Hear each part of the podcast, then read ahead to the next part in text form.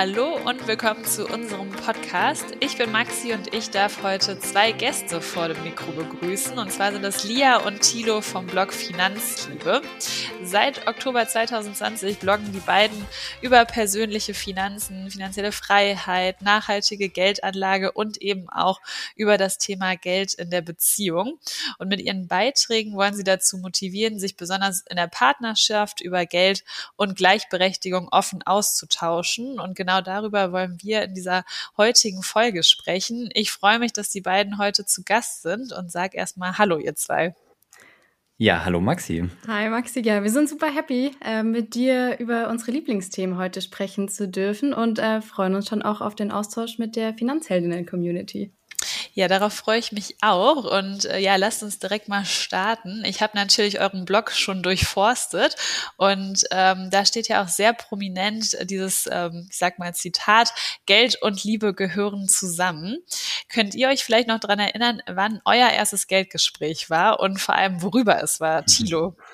Ja, Geld und Liebe klingen für manche ja vielleicht wie Gegensätze, wie Nüchternheit und Emotion oder wie Kälte und Wärme. Aber wenn man ehrlich ist, ist das Thema Geld ja total emotional.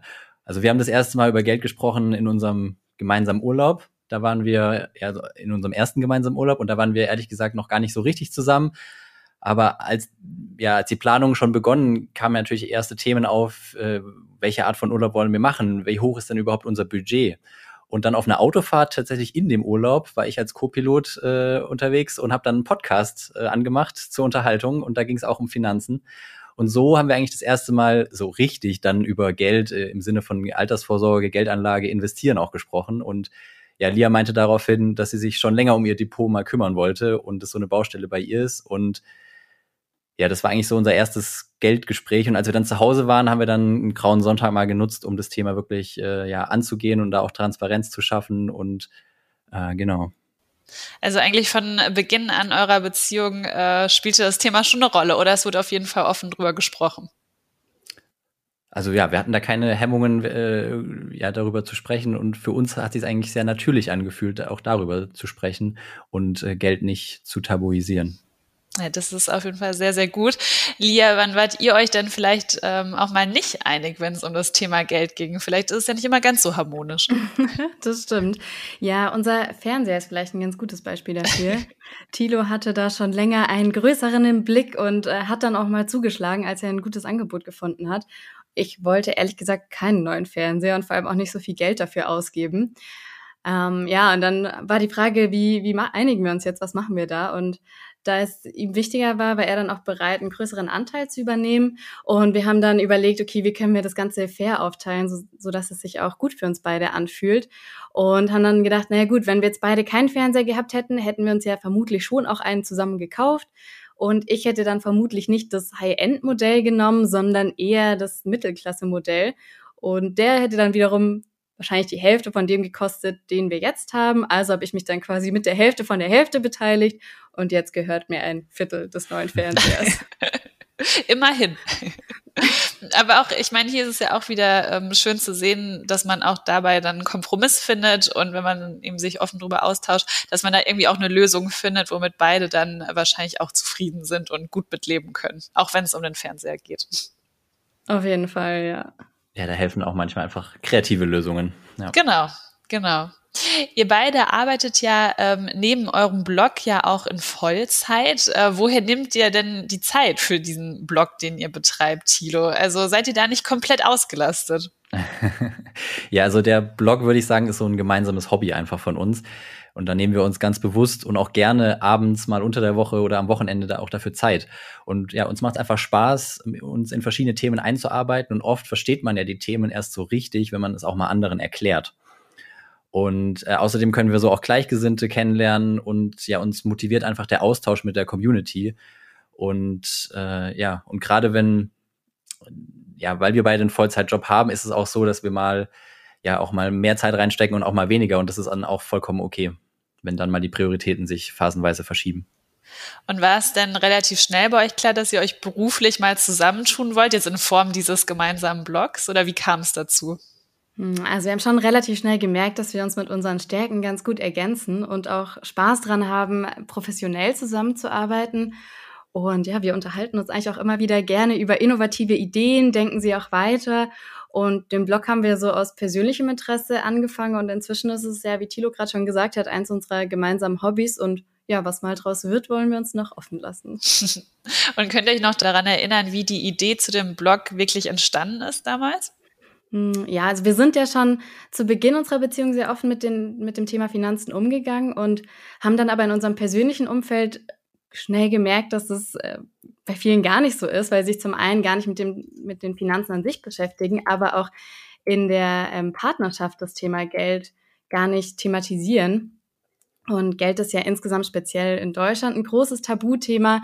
Aber es hat uns dann schon besonders erstaunt, dass viele nicht mal mit der engsten Person überhaupt drüber sprechen, eben dem Partner oder der Partnerin und ja, haben dann noch ein bisschen zu dem Thema recherchiert und haben festgestellt, dass es nicht nur unsere subjektive Wahrnehmung ist, sondern es auch wirklich Studien gibt, die das Ganze belegen. Und besonders überrascht hat uns, dass 41 Prozent gar nicht wissen, wie viel der Partner oder die Partnerin eigentlich verdient und 59 äh, Prozent Finanzen sogar als Scheidungs- oder Trennungsgrund angeben. Und ja, wir wollen da mit unserem Blog ansetzen und in unsere Community inspirieren, sich eben mit ihren persönlichen Finanzen auseinanderzusetzen und sich auch über Gleichberechtigung und Geld in der Partnerschaft offen auszutauschen. Und unser, ja, unser Ziel ist es eigentlich zu zeigen, wie einfach es sein kann, die Finanzen wirklich selbst in die Hand zu nehmen, sich unabhängig zu machen und ja, sich auch im Umgang mit dem eigenen Geld einfach sicher zu fühlen. Und dafür versuchen wir komplexe Sachverhalte eben verständlich zu erklären, das äh, Wissen auch visuell ansprechend aufzubereiten und posten eben hauptsächlich auf Instagram und LinkedIn. Und uns ist auch wichtig, zwischendurch auch ein bisschen Einblicke in unser persönliches Leben zu geben, auch Beispiele zu geben, wie man sowas dann auch praktisch umsetzen kann. Und ja. Das gelingt euch ja auch ganz gut. Jetzt hattest du gerade schon, Lia, einmal das Stichwort Community genannt. Wer verbirgt sich denn so hinter eurer Community? Sind es hauptsächlich Paare oder ähm, ist es total bunt gemischt? Ja, also ich würde schon sagen, dass unsere primäre Zielgruppe sicherlich sehr ähnlich ist zu uns. Also äh, deutschsprachig auf jeden Fall und tendenziell jüngere Leute, man in der Werbefachsprache würde man sagen, irgendwie Young Professionals, äh, so, ja, und wenn wir auch gucken ähm, in die, an die Statistik, sind, das, sind die so für, zwischen 25 und 40 Jahren alt.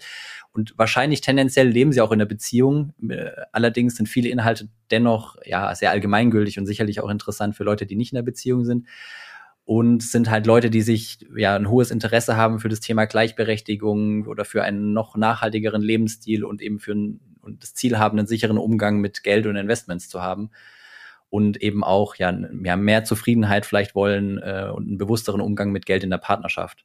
Und wenn wir auf die Zahlen gucken, bei der Geschlechterverteilung zum Beispiel auch, äh, sind wir eigentlich auch ein bisschen stolz, dass wir 60 Prozent weibliche Followerinnen haben.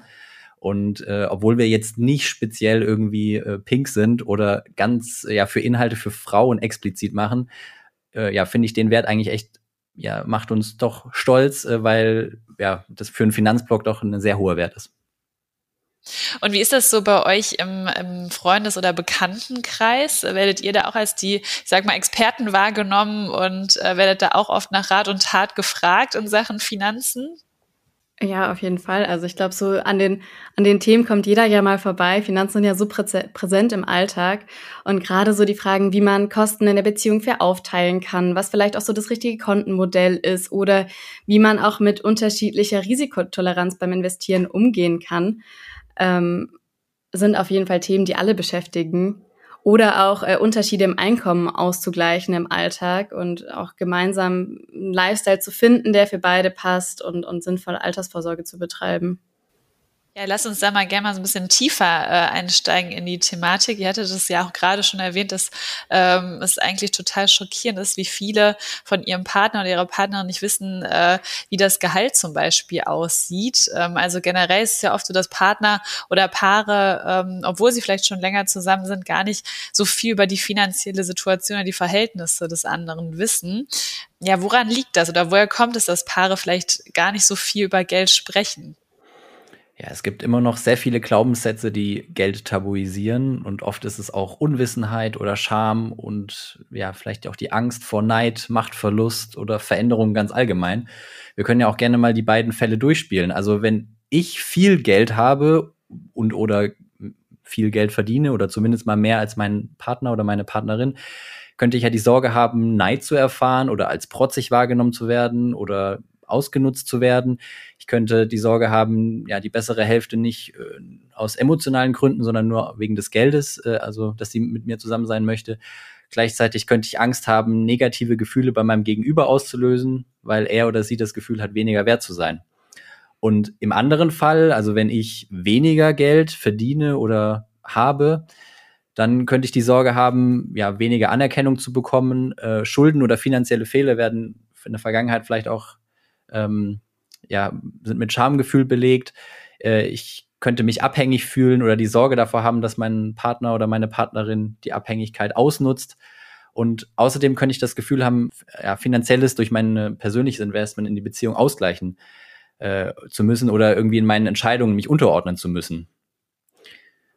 Und äh, ja, das sind alles sicherlich Sorgen, die, die, die man ernst nehmen muss und äh, wo man, ja, wo es am Ende nur hilft, offen und ehrlich darüber zu sprechen und sich auszutauschen. Und ja, also diese Sorgen, die sind legitim, die darf man haben, also und das darf man aussprechen. Ja, mit wem sollte man besser darüber sprechen können als mit dem Lieblingsmenschen, also dem Partner oder der Partnerin? Ja, das stimmt. Das sind ja alles so negative Glaubenssätze, die du jetzt gerade auch so angeführt hast. Ähm, wenn man jetzt gerade vielleicht am Anfang einer Beziehung steht, vielleicht auch noch gar nicht zusammen ist, habt ihr da Tipps, wie man so ein Gespräch denn vielleicht beginnen kann? Also wie kann ich denn vielleicht meinen Partner oder meine Partnerin nach dem Einkommen fragen? Wie geht man sowas an? Ja, es kommt natürlich immer auf die individuelle Beziehung an und wie auch beide mit dem Thema umgehen wir haben die Erfahrung gemacht, gemeinsam, gemeinsame Ziele schweißen einen ja auch als Team auf jeden Fall zusammen. Und wenn man irgendwie eine Traumreise plant oder andere Konsumentscheidungen anstehen, ist ja oft die Frage, welches Budget überhaupt dafür zur Verfügung steht.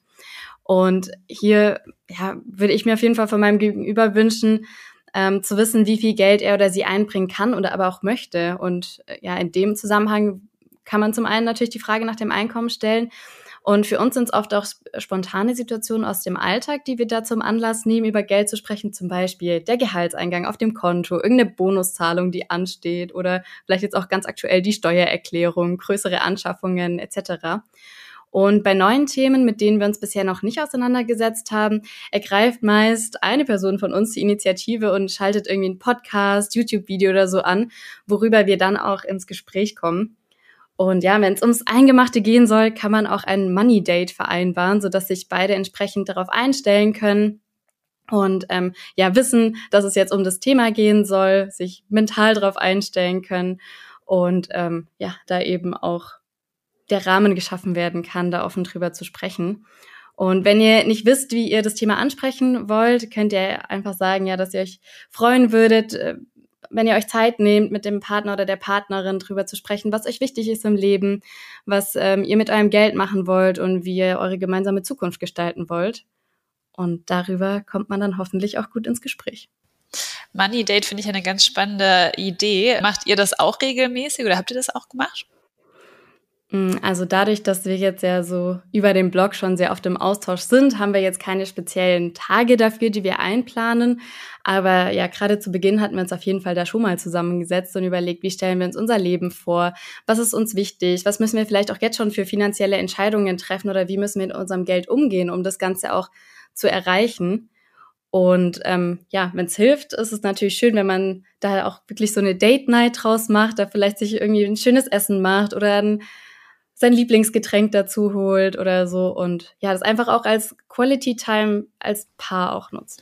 Und dass man es wahrscheinlich auch mit nichts Schlechtem oder Negativem verbindet, sondern wie du gerade sagtest, Lia, äh, was mit was Schönem verbindet, irgendwie gutes Essen, was zu trinken, äh, dass man es dann vielleicht auch schön in Erinnerung hat und es sich äh, gemütlich und nett dabei machen kann. Auf jeden Fall, ja. Wir hatten ja jetzt gerade so dieses Thema Gehalt einmal als Beispiel genommen. Was sind denn sonst so häufige Themen äh, in Bezug auf Geld und Liebe, die bei euch aufkommen, ähm, vielleicht auch äh, im bekannten Freundeskreis oder auch bei euren Lesern? Also was sind da so diese typischen Themen, die nachgefragt werden? Ja, also wenn ich da mal so drüber nachdenke, was wirklich die häufigsten Sachen sind, dann ist es immer wieder, wie man Kosten in der Beziehung fair aufteilt und was dann auch für ein Kontomodell da das Ganze unterstützen kann, um es möglichst einfach zu halten. Und so das Thema, ja, eine Person hat vielleicht mehr Risikotoleranz, will mehr Risiken eingehen beim Investieren, die andere nicht, wie man da auf einen gemeinsamen Nenner kommen kann oder wie auch da jeder vielleicht auch unterschiedlich agieren kann. Und ja, wenn es einen Unterschied, einen größeren Unterschied gibt im Einkommen, dann ist ja auch immer die Frage, äh, wie, wo trifft man sich bei einem gemeinsamen Lifestyle? Also äh, ja, wer geht da welche Kompromisse ein und wie kann man dann trotzdem noch sinnvoll eine Altersvorsorge bestreiten, also für alle Beteiligten? Also kann man schon sagen, dass es ja eigentlich ähm, ja relevant ist, natürlich einmal offen darüber zu sprechen, aber dann wahrscheinlich im nächsten Schritt auch äh, wirklich dann gemeinsam in die Planung zu gehen, oder? Auf jeden Fall. Also unser Spruch, den wir öfter mal bringen, ist äh, Finanzplanung ist Lebensplanung. Also aus unserer Sicht ist Geld das Mittel zum Zweck und um das äh, Leben leben zu können, was man sich wünscht, benötigt man in dieser Welt, ja, so ist es, Geld. Und daher macht es eben Sinn, sich äh, Klarheit zu verschaffen über Ziele, Träume, Wünsche, aber auch eben mögliche Hindernisse, Sorgen oder Ängste. Und Geld spielt dabei eben immer eine große Rolle und ist eben auch stellvertretend für Wertvorstellungen. Und mit einem offenen Austausch ist es deutlich leichter, die Zukunft gemeinsam, vor allen Dingen auch bewusst zu gestalten. Und ja, eine Partnerschaft bietet einen sicheren Rahmen, um sich darüber auszutauschen und sich gegenseitig auch zu unterstützen und zu motivieren. Und ich persönlich finde es auch besonders wichtig, dass man in einer Beziehung keine Abhängigkeit besteht oder keine Abhängigkeit eingeht und ähm, dass sich dann auch nicht nur eine Person mit den Geldfragen beschäftigt, sondern dass da beide ähm, in der Lage sind, das auch theoretisch alleine zu bewältigen ähm, und man nicht in einer finanziellen Abhängigkeit besteht. Ich glaube, das bringt auch noch mal eine andere Qualität für die Beziehung rein. Habt ihr denn auch konkrete Tipps, welche Punkte unbedingt, ich sag mal, auf den Zettel gehören, um gemeinsam als Paar wirklich Struktur in die Finanzen zu bringen und eben dann auch gemeinsam Ziele zu definieren? Ich hatte ja gerade schon empfohlen, sich gemütlich zu machen, sich auch ausreichend Zeit zu nehmen und wirklich Klartext zu reden. Also wo stehen wir aktuell und wo wollen wir auch hin? Ähm, vielleicht können wir euch fünf Schritte an die Hand geben, die euch dabei ganz gut helfen können. Ähm, zum einen geht es im ersten Schritt darum, wirklich persönliche Ziele und auch Lebensträume zu definieren. Also wie stellen wir uns unser Leben in fünf, zehn oder zwanzig Jahren vor? Wollen wir Kinder? Wollen wir eine Immobilie kaufen? Was und wie viel wollen wir arbeiten? Bevor wir dann im zweiten Schritt äh, Sparziele konkret bestimmen können und da uns mit der Frage beschäftigen, okay, wie viel Geld benötigen wir denn für unsere Lebensvorstellung? Ähm, welche finanziellen Entscheidungen müssen wir dafür jetzt schon treffen? Was sind vielleicht auch unsere Sparziele? Brauchen wir einen Betrag X an Eigenkapital, um eine Immobilie in X Jahren zu kaufen zum Beispiel? Ähm, dann auch mal auf die Ist-Situation zu gucken. Also wie sehen unsere Einnahmen und Ausgaben aus im dritten Schritt? Und da auch ja die individuellen und gemeinsamen Ausgaben zu ermitteln und die auch den monatlichen Einnahmen gegenüberzustellen, zum Beispiel mit Hilfe eines Haushaltsbuchs ähm, ja, oder anders zu tracken und dann auch gegebenenfalls ähm, Sparpotenziale zu identifizieren. Und ähm, im vierten Schritt ist es aus unserer Sicht wichtig, eine Vermögensübersicht zu erstellen, also auch mal zu schauen, okay, was, was haben wir denn aktuell auf verschiedenen Konten, Depots aufgeteilt? Ähm, ja, wie ist zum einen unser individuelles Vermögen, aber auch unser gesamtes Vermögen. Und zuletzt ist es natürlich wichtig, auch die geeignete Anlagestrategie und das Kontomodell zu identifizieren. Also zum einen zu sehen, okay, welche Anlageform kommt jetzt äh, abhängig vom Zeithorizont für uns in Frage, um die jeweiligen Sparziele auch zu erreichen. Und zum anderen jetzt auch ganz konkret für den Alltag, was ist denn jetzt für uns das passende Kontomodell, in dem wir auch möglichst viele Vorgänge automatisieren können, um uns gar nicht jetzt jeden Tag mit dem Thema auseinandersetzen zu müssen, sondern einmal da eine Struktur reinzubringen, die dann auch einfach umzusetzen ist. Ja, Stichwort Kontenmodell würde ich ganz gerne noch mal einmal näher drauf eingehen. Ähm, ganz oft wird ja auch das sogenannte Drei-Konten-Modell empfohlen. Was haltet ihr persönlich davon? Und vielleicht könnt ihr das noch mal ganz kurz erklären auch.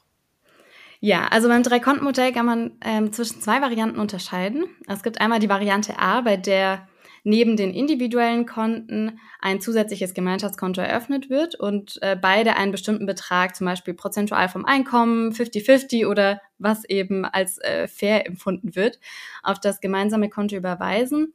Und ähm, ja, beide aber mit ihren individuellen Konten über das verbleibende Einkommen selbstbestimmt verfügen können. Und aus unserer Sicht bietet das viele Vorteile. Zum einen gibt es hier eine klare Trennung zwischen den individuellen und gemeinsamen Finanzen. Es gibt wenig Verwaltungsaufwand durch Daueraufträge für Einzahlungen und, und Zahlung der Ausgaben direkt vom Gemeinschaftskonto und dass eben beide frei über ihre individuellen Ausgaben verfügen können und im Falle einer Trennung ist die Aufteilung dann auch ja, möglichst unkompliziert. Gleichzeitig haftet man aber natürlich auch bei einer Überziehung gemeinsam fürs Gemeinschaftskonto. Man muss natürlich das Konto eröffnen, wo ein einmaliger Aufwand entsteht. Und ähm, große einseitige Zahlungen könnten steuerlich auch als Schenkung gewertet werden.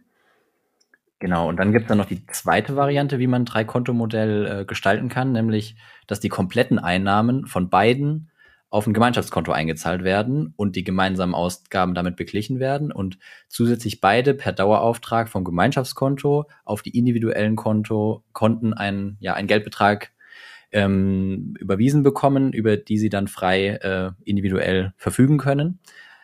Und das bietet eben den Vorteil, dass beide den identischen Geldbetrag individuell zur Verfügung haben. Gerade bei ge größeren Gehaltsunterschieden kann, können die beiden Varianten äh, enorme Unterschiede machen. Äh, also so werden eben die Gehaltsunterschiede komplett ausgeglichen. Und trotzdem gibt es eben eine klare Trennung zwischen individuellen und gemeinsamen Finanzen. Und als Nachteil würde ich sagen, ist äh, auch eben das Thema, dass beide haften für Überziehung beim Gemeinschaftskonto Ansonsten ist auch da das Risiko bei größeren Einzahlungen, gerade wenn man nicht verheiratet ist, können diese Einzahlungen dann als Schenkung gewertet werden. Hm, also schon so ein paar Dinge, die man sich vielleicht dann mal anschauen müsste, ähm, was fürs Paar dann doch besser passt. Äh, wenn man jetzt einen Schritt zurückgeht quasi und so ein gemeinsames Konto einrichten möchte, auf was muss man denn da vielleicht achten bei der Einrichtung? Oder gibt es da Dinge, die man beachten sollte als Paar? Also aus meiner Sicht ist es gar nicht so ein großes Ding. Also wir hatten äh, unser erst unser Gemeinschaftskonto eröffnet, als wir überlegt hatten, zusammenzuziehen. Und ja, es gibt nicht den einen richtigen Zeitpunkt, aber wahrscheinlich ist das der häufigste Zeitpunkt, wo das äh, gemacht wird. Und uns war es einfach wichtig, dass wir gemeinsame Ausgaben ganz unkompliziert begleichen können, ohne dass wir uns ständig irgendwie Geld hin und her überweisen müssen und wir dann einfach, wenn wir Geld ausgeben, einfach die passende Karte nutzen und dann müssen wir ja nicht weiter dran denken. Also uns ging es einfach darum, den Verwaltungsaufwand möglichst gering zu halten. Und äh, ansonsten ist es ja dann einfach ein ganz normales Konto und eigentlich recht unkompliziert. Also einfach loslegen. genau, wenn wir jetzt ähm, einmal einen Schritt weitergehen, vielleicht über ein gemeinsames Depot nachdenken. Für welche Partnerschaften könnte denn auch das das Richtige sein? Also um ehrlich zu sein, sind wir keine großen Fans von äh, gemeinsamen Depots. Äh, wir bevorzugen da getrennte Depots und sehen auch keinen echten Mehrwert in einem gemeinsamen Depot. Äh, wenn es nur darum geht, dass beide Zugriff auf die auf das Depot haben, dann kann man sich auch gegenseitig eine Vollmacht ausstellen für die persönlichen Depots. Und ja, natürlich gibt es in der Realität wahrscheinlich eher oder oft eine Person, die sich, äh, ja, die eine höhere Affinität zu Finanzen hat und die das vielleicht lieber in die Hand nehmen möchte. Aber ich finde es sehr, sehr wichtig, dass man sich gegenseitig ja befähigt, ähm, dass sich beide am Ende um die Finanzen selber auch kümmern können. Ähm, und deswegen würde ich empfehlen, getrennte Depots zu haben. Und äh, ja, am Ende so ein Einrichten von einem ETF-Sparplan oder ähnlichem ist ja jetzt auch nicht so kompliziert. Da kann man auch den Partner oder die Partnerin unterstützen in dem eigenen Depot. Ja, egal ob jetzt äh, Konto oder Depot, es kann ja immer mal auch vorbei sein mit der großen Liebe. Ähm, wenn das jetzt der Fall ist, was muss ich denn da beachten oder was passiert da mit dem Geld, Lia? Ja, also egal ob verheiratet oder nicht, eine Trennung ähm, ja, kann immer richtig böse ablaufen, egal ob jetzt äh, man zusammen oder getrennt investiert. Und egal, wie sehr man sich geliebt und vertraut hat, wichtig ist auch, dass man sich eigentlich schon im Guten überlegt, wie man im Schlechten auseinandergehen würde. Und dazu gehört es auch zum Beispiel Klarheit über die Eigentumsverhältnisse zu schaffen. Und ja, wir sind einfach der Überzeugung, dass man sich, wenn man noch, sich noch liebt und sich wohlgesonnen ist, ähm, auch bereits Gedanken machen sollte und sich für den Trennungsfall absichern sollte. Man weiß einfach nie was, warum und wie es passiert. Genau. Und was man auch nicht vergessen darf, das eine ist, dass man sich trennt, weil man sich vielleicht nicht mehr liebt, aber es könnte ja auch sein, dass ein Unfall passiert. Und dann macht es ja auch Sinn, dass beide in der Lage sind, äh, sich um die eigenen Finanzen zu kümmern. Also das, äh, also auch wenn man seinen Partner oder seine Partnerin liebt, gerade dann sollte man dafür sorgen, dass das Gegenüber auch äh, fähig ist, sich selbst um die Finanzen in einem gewissen Maße zu kümmern. Ja, total wichtige Hinweise. Wir wollen jetzt nochmal auf ähm, euch beide genauer blicken und da gehen wir jetzt nicht vom schlechtesten Fall aus, sondern blicken wieder ins Positive. Ähm, welche Rolle würdet ähm, ihr denn sagen, spielen Finanzen in eurer Beziehung? Jetzt gar nicht aufs Berufliche geblickt, sondern wirklich persönlich. Ja, also ich glaube, wir haben das große Privileg, dass wir beide eine gute Ausbildung und einen guten bezahlten Job haben, bei dem wir sehr ähnlich viel verdienen und daher auch nicht gezwungen sind, jeden Euro zweimal umzudrehen. Trotzdem versuchen wir natürlich, unsere Ausgaben auch sehr bewusst zu tätigen und, und ähm, unsere Fixkosten auch regelmäßig zu optimieren. Und für unsere aktuelle Lebensphase haben wir ja das passende Kontomodell gefunden und aufgesetzt, bei dem wir eben möglichst viel automatisiert haben und auch unsere Sparpläne automatisiert laufen. Ähm, ja, wir sind große Verfechter der ähm, passiven Anlagestrategie mit einem ETF-Weltportfolio. Von daher benötigt das auch gar nicht so viel Aufmerksamkeit und ja, für Einkäufe im Alltag wählen wir dann einfach die passende Karte, je nachdem, ob es eben gemeinsamer oder individueller Einkauf ist. Also ja, im Alltag nimmt das Thema Finanzen daher bei uns sogar sehr wenig Raum ein. Und ja, dadurch, dass wir aber das private Interesse haben und auch für den Blog verfolgen wir natürlich das Thema auf einer anderen Ebene und schicken uns dazu auch regelmäßig irgendwie Links zu Artikeln, Podcasts, Videos, schauen die auch zusammen gerne an und besprechen das dann im Anschluss. Wahrscheinlich die Frage äh, kann ich mir jetzt eigentlich sparen. Ich wollte euch eigentlich fragen, ob ihr gemeinsam investiert, aber äh, Tilo hat ja schon so ein bisschen vorweggenommen, äh, dass er nicht viel vom gemeinsamen Depot hält. Also nehme ich mal an, ihr investiert nicht gemeinsam, oder? Genau, also wir haben getrennte Depots und äh, wir sehen auch keinen Mehrwert darin, das zusammenzulegen. Und immer wieder höre ich auch, dass sich in Beziehungen nur eine Person, ein Näher oder ein Nä hauptsächlich um die Finanzthemen küm kümmert. Und ich finde es auch prinzipiell okay, wenn da eine Person so ein bisschen den Hut auf hat. Dennoch finde ich es eben wichtig, dass ähm, ja zum einen die Verantwortung nicht vollständig abgegeben wird, aber auch nicht die Verantwortung irgendwie man sich komplett äh, unter den Nagel reißt und äh, dann die andere Person gar nicht mehr involviert. Und ja, daher würde ich immer raten, statt einem Gemeinschaftsdepot lieber die Partnerin oder den Partner dabei zu unterstützen, eigene Investmententscheidungen zu tätigen. Habt ihr denn gemeinsame Sparziele? Also unser Hauptziel ist es eigentlich, unser ja, Geld dafür einzusetzen, unser Lebensglück zu maximieren. Das ist jetzt natürlich ein sehr großes Ziel. Ähm, aber dadurch, dass unser Einkommen bisher deutlich höher ist als unsere monatlichen Ausgaben, sind wir auf einem guten Weg dahin.